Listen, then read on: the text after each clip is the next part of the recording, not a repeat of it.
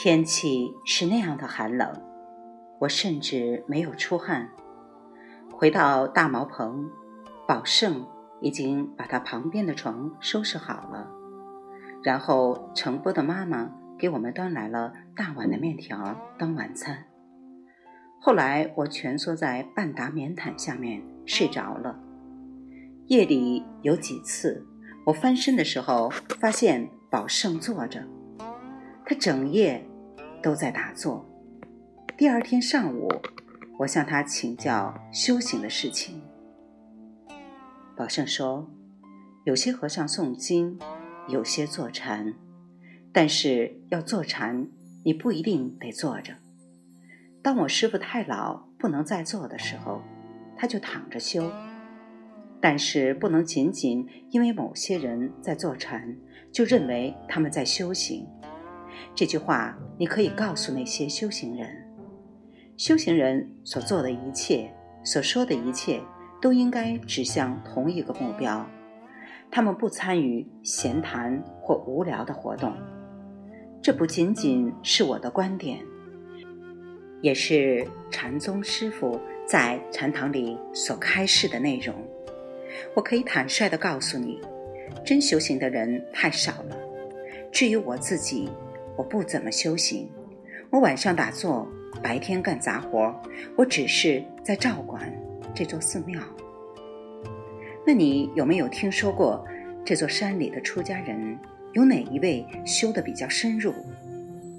宝胜回答：“我听说过几位和尚住在一个叫天池的地方，我从来没有去过那儿，他的位置我也不太确定。”但是我听说过他在这里西南大约十五公里的石饼谷上面。我听说住在那里的几位和尚完全与世隔绝，他们正在闭关。我不知道谁在护关，也许是其他的和尚或居士吧。那你种的菜能够养活自己吗？老圣回答：不一定，即使天气好的时候。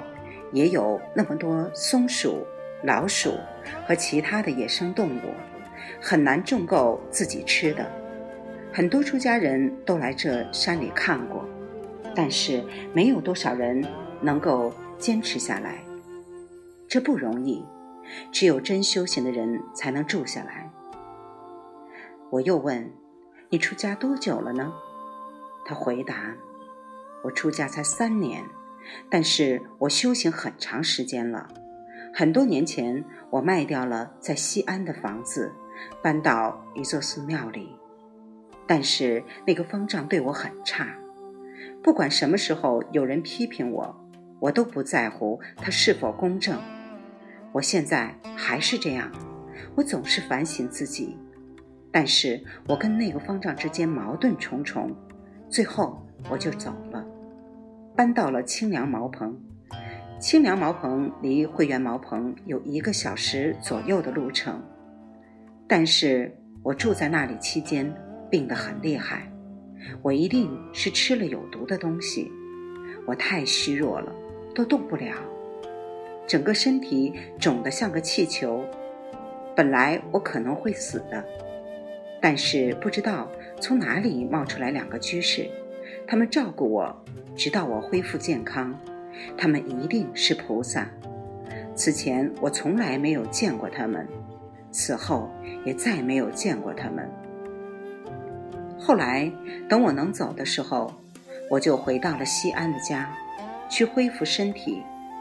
有三个月，我不能吃普通的东西。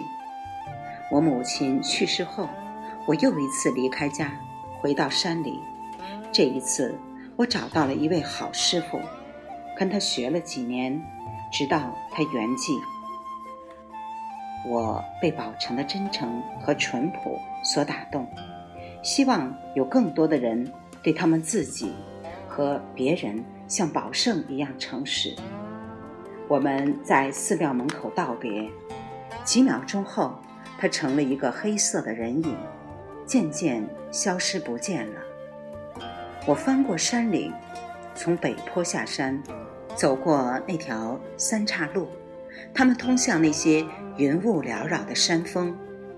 我走过紫竹林寺，走过那座空的旅馆，走过火龙洞，路很好走，但是浓雾和刺骨的寒冷使山路变得又湿又滑。当我到达停车场的时候，我决定剩下的路程从那条大路往下走。六个月前，太阳落山后，当史蒂芬和我沿着这同一条路驱车下山的时候，我们曾看见一只巨鸟，正屹立在路边的一座岩石上。它被我们的车头灯晃得看不见东西。我们停下来，当我打开车门的时候，它突然展开翅膀，这对翅膀。足有六英尺长，而且是红色的。我们还没有来得及看清他的脸，他就消失在黑暗中。这一次，我所看见的只有山。